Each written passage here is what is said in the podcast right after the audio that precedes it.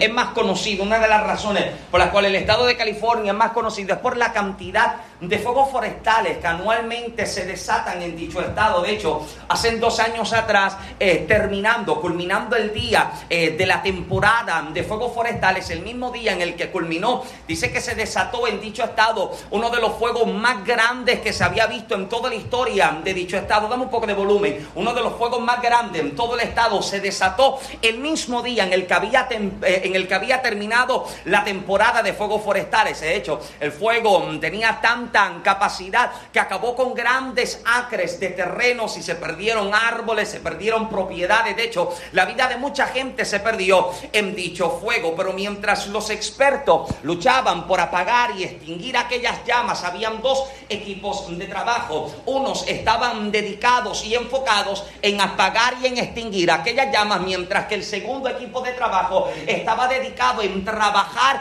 y recuperar todo lo que había sido perdido por el fuego. Unos apagaban las llamas y unos trabajaban en el proceso de recuperación. Y mientras el segundo equipo trabajaba en recuperar aquello que se encontraba entre los escombros de lo que había sido quemado por el fuego, dice que sepultadas bajo tierra comenzaron a encontrar semillas de pino. Escuche bien, semillas de pino comenzaron a encontrarse sepultadas bajo tierra. Puede parecer algo normal, pero el detalle está en que los expertos comenzaron a hacer los estudios necesarios a aquellas semillas que habían encontrado, dándose cuenta de que estas semillas de pino en California llevaban sobre 400 años sepultadas bajo tierra. Imagínense, unas semillas de pino, 400 años sepultadas bajo tierra. Y cuando yo escucho esto, esto despierta en mí cierta interrogativa, porque tres cosas necesita la semilla para que pueda germinar. Necesita estar bajo tierra, necesita sol y necesita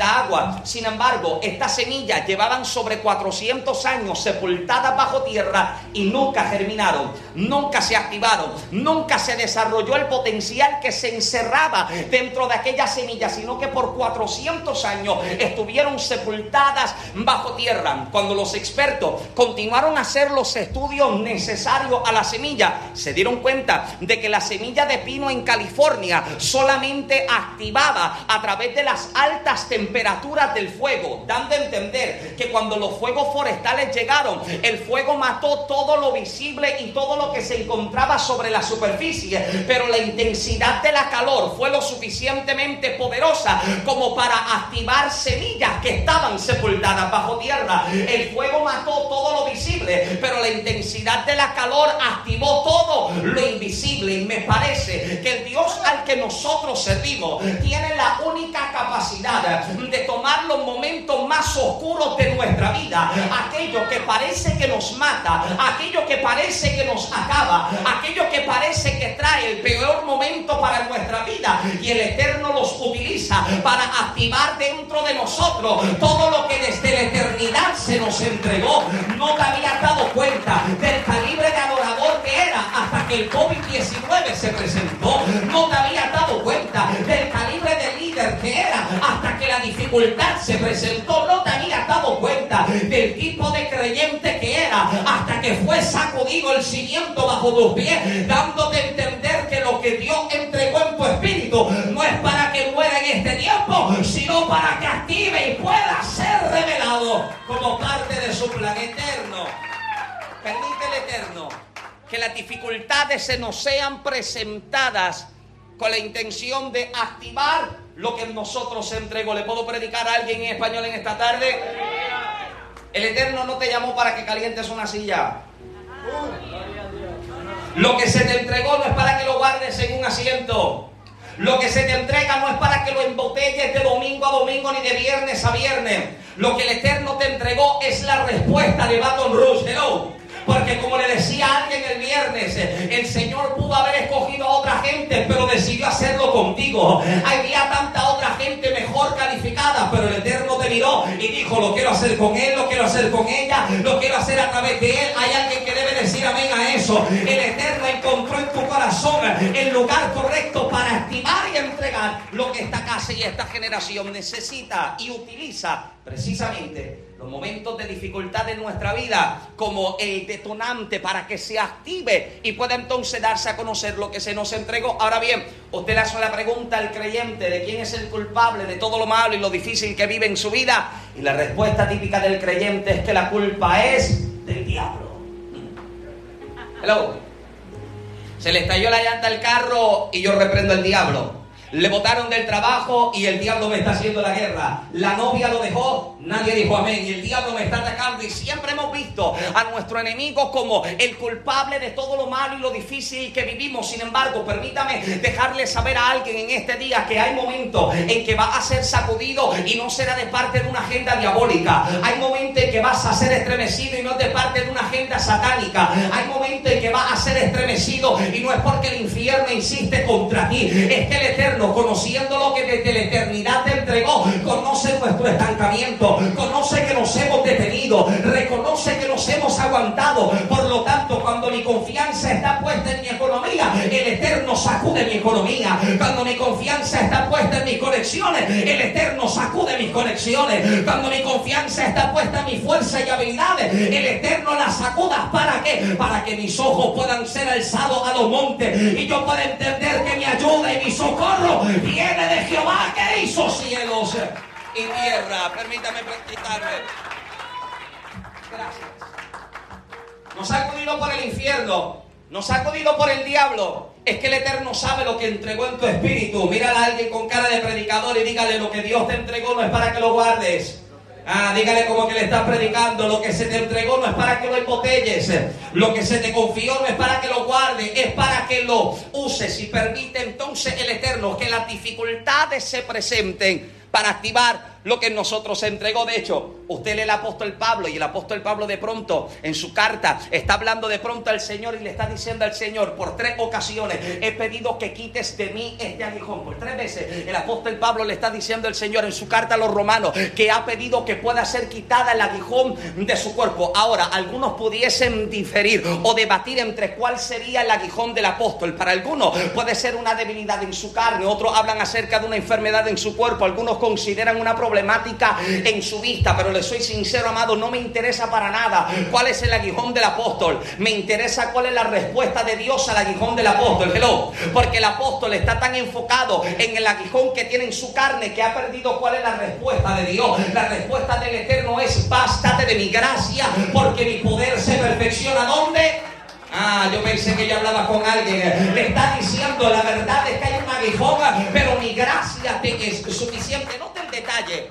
Para este tiempo el labrador de la tierra, cuando se encontraba trabajándola, cuando se encontraba labrándola, te das cuenta de que los bueyes alaban el arado, los bueyes están, están alando el arado. El arado está siendo utilizado para crear surcos en la tierra. La tierra está seca, la tierra está árida, la tierra ha sido azotada por el sol por mucho tiempo. Por lo tanto, hay que trabajarla nuevamente para que dentro de ella se pueda sembrar y entonces como resultado se pueda cosechar. Los bueyes alan el arado y mientras van alando el arado, dice que el labrador de la tierra sostenía, escuche bien, el arado con una sola mano. El arado no se agarraba con dos manos, con una sola mano se ponía en el arado. Por eso el Señor dice en una ocasión que el que ponga su mano en el arado, que no que no torne su mirada hacia atrás.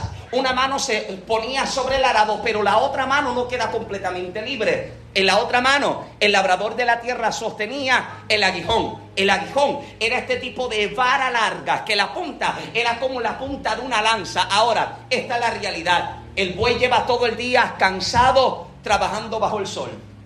Todo el día, alando el arado todo el día fatigado. ¿Y sabe cuál es la realidad del buey? Que se cansó y se detuvo. Permítame hablar con alguien un momento. El buey se cansa y se detiene. Y nada de lo que usted le diga puede hacer que el buey, que el buey avance. Escuche bien, no hay problema con que nos cansemos. Yo no creo en super cristianos. Yo no creo en una super espiritualidad. De hecho, usted lee a Santiago y Santiago habla acerca del profeta de fuego, habla acerca de Elías. Y en el capítulo 5 de la carta de Santiago, versos 16 y 17, Santiago, refiriéndose a Elías, Reina Valera del 60, mira lo que dice, que Elías era un hombre sujeto a pasiones semejantes a las nuestras, que oró fervientemente para que no lloviese, etcétera, etcétera, etcétera. Reina Valera dice que era un hombre sujeto a pasiones. Pero usted mira el texto en su original griego y mira lo que Santiago establece. Santiago dice que Elías era un hombre afectado similarmente. ¿Sabe lo que Santiago intenta hacer? Santiago quiere que usted eche de pronto a un lado la imagen del profeta y pueda considerar la imagen del humano. Escuche bien, si hay algo en lo que hemos cerrado por mucho tiempo es en tener el pensamiento y el concepto de que el hombre y la mujer de Dios siempre están en un momento de alta espiritualidad, que siempre están en el momento de gloria, que siempre se encuentran en el 100% perdiendo de vista de que antes de que el pastor sea pastor, es esposo, es padre, es hijo, es amigo. Por lo tanto, como no hemos considerado esto, exigimos del hombre de Dios que nos entregue, perdiendo de perspectiva de que también es humano, que también es se cansa. ¿Puedo predicar de verdad? Amado, yo soy nieto de pastor. Mi abuelo fue pastor por espacio de 55 años y mi abuelo fue mi primer pastor. Y yo recuerdo que con 15 años recién convertido salíamos del servicio y veía las situaciones que surgían en el templo. Me permite predicar de verdad. Surgían las situaciones en la casa, surgían las situaciones en la iglesia, pero cuando se llegaba al hogar, recuerdo ver a mi abuelo arrodillado en la sala, orando, Señor, bendice a fulano. Y yo sabía que fulano la había traicionado. Señor, sánale la hija fulana. Y yo sabía que fulana era la que hablaba y la que comentaba. Porque hemos demandado y exigido del hombre de Dios. Pero Santiago dice, espérate, Elías puede sacar fuego hasta por la boca y las narices, pero sigue siendo un hombre de carne que se duele. Se critica a Elías porque huye ante la amenaza de Jezabel, pero Elías es humano y dice, Dios, yo no soy mejor que mis padres, me duele lo que estoy viviendo. Hay alguien aquí. No dejamos de ser humanos. El que nos cansemos no, no significa que no seamos espirituales.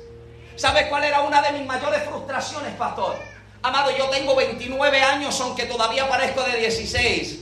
Gracias por su amor y su entusiasmo. Yo se lo repito y aunque usted no me lo crea, usted me grita también para hacerme sentir bien. Yo tengo 29 años pareciendo a 16. Hoy hay ayuno congregacional. ¿Sabe cuál era una de mis mayores frustraciones? A mis 15 años le entregué mi vida al Señor. A mis 17 años comencé a predicar por gracia del Señor. Y una de las cosas, pastor, que yo no entendía es que tengo mis problemas respiratorios. Se sale de predicar, mi esposa es amática, yo soy asmático. Salimos del servicio, sabemos lo que es montarme en el carro, darme un pompazo, llegar a la casa y darme una terapia. Yo sé lo que es medicarme todos los días por el dolor de mi hueso, por la enfermedad que tiene mi hueso. Y una de las cosas que yo no comprendía era lo siguiente, que salía a ministrar Recuerdo estar en un servicio y mientras estoy terminando de predicar, escucho la voz del Espíritu que me habla y me dice, ora por los enfermos porque hoy voy a hacer milagro. Y recuerdo que cuando comienzo a orar, el Señor comienza a mostrarme unas condiciones de salud. Me muestra una condición en la columna vertebral y cuando la menciono, recuerdo que la parte trasera del templo una, una mujer comenzó a gritar. La mujer está gritando desconsolada. Cuando nos acercamos, la mujer acaba de caer al suelo. La mujer comienza a gritar dando gracias. Yo no sé qué pasa. Cuando me acerco, la mujer comienza a decir que llevaba 15 años con una enfermedad en su columna vertebral. No podía estar más de 5 minutos de pie. No podía estar más de 5 minutos sentada diariamente tomaba 20 diferentes tipos de medicamentos, pero cuando desataba la palabra su espalda, que una mano la tocó y que algo salió de ella, que al instante el Señor la sanó. Recuerdo estar en un servicio y veo una pareja que pasa al altar y cuando los miro nunca había tenido una experiencia así. Delante de ellos comienzo a ver un bebé y escucho la voz del Espíritu que me dice, dile que yo cancelo lo que el médico le dijo, le quito la esterilidad y le entrego al hijo que me están pidiendo. Al año siguiente encuentro con el bebé en su brazo. Pero ¿sabe cuál es la realidad? La gente se sana, pero yo llego a casa enfermo. Hello. Llego a casa. Yo conduzco el carro, no me gusta que gente se conduzca porque no la quiero poner en esa posición. Imagínate, siete horas de Georgia para acá, o una hora y media, o tres horas, o cuatro horas, la distancia que sea. gusta estar pendiente, observando, pero montarme en el carro sin casi poder mover los pies. Usted ve que yo me muevo y que camino y que hago, pero cuando yo termino de predicar el cuerpo se enfría. Yo no puedo mover mis piernas casi. Llevo meses que no puedo doblar la rodilla por completo. Pero si el Señor me vuelve a llamar, te aseguro que le digo que sí.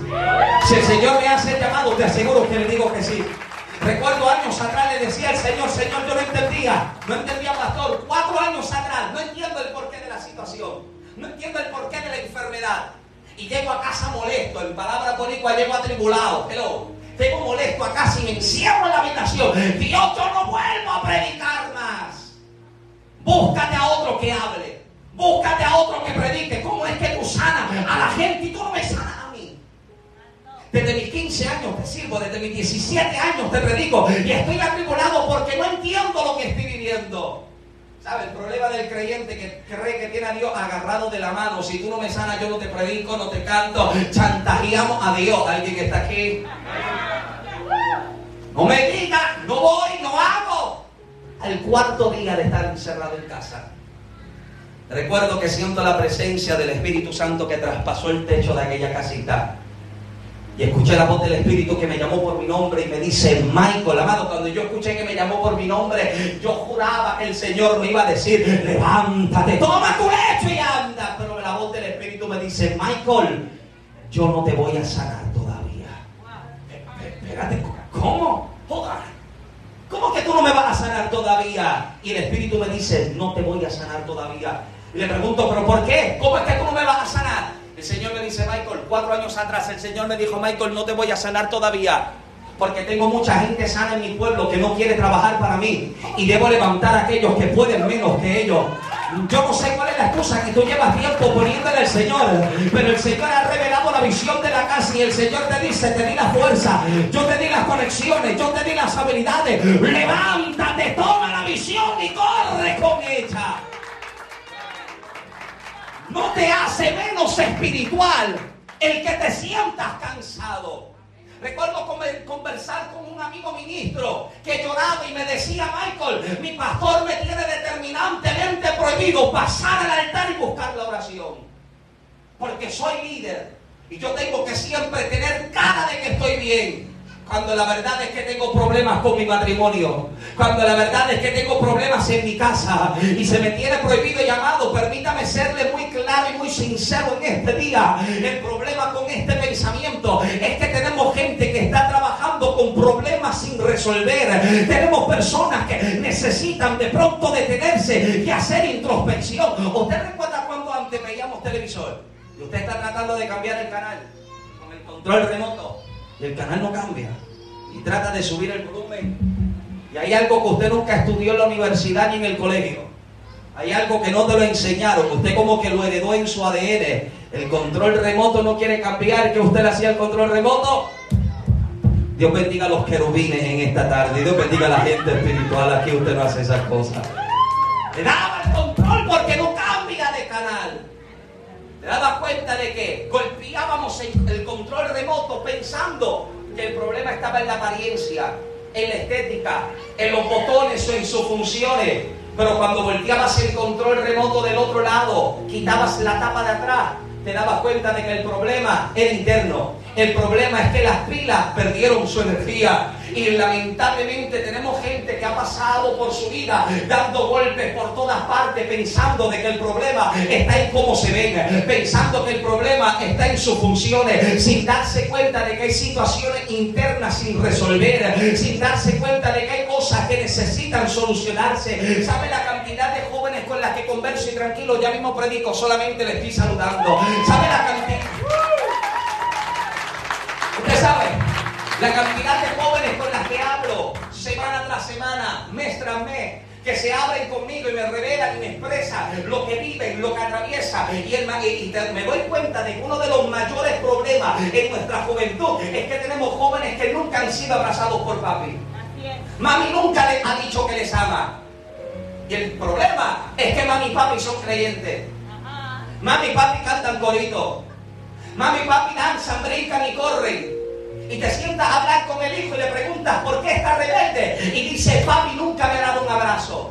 Mi mamá nunca me ha dicho que me ama. Y cuando usted vuelve un poco más profunda la raíz, hablas con papi y papi te dice, mi papá a mí nunca me abrazó, mi papá a mí nunca me abrazó, nunca me dijo que me amaba. Y das un poco más profundo y hablas con el abuelo y el abuelo te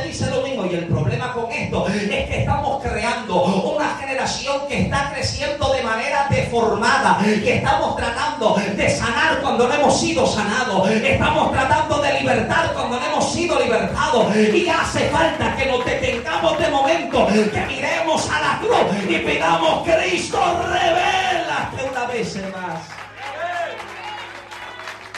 Santiago dice que Elías tiene evidencia manifestación, pero Elías es afectado igualmente como nosotros.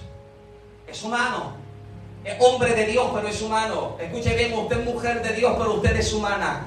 Usted es hombre de Dios, pero usted es humano. No hay problema con que usted se canse. El problema no es que te canses. El problema es que te detengas.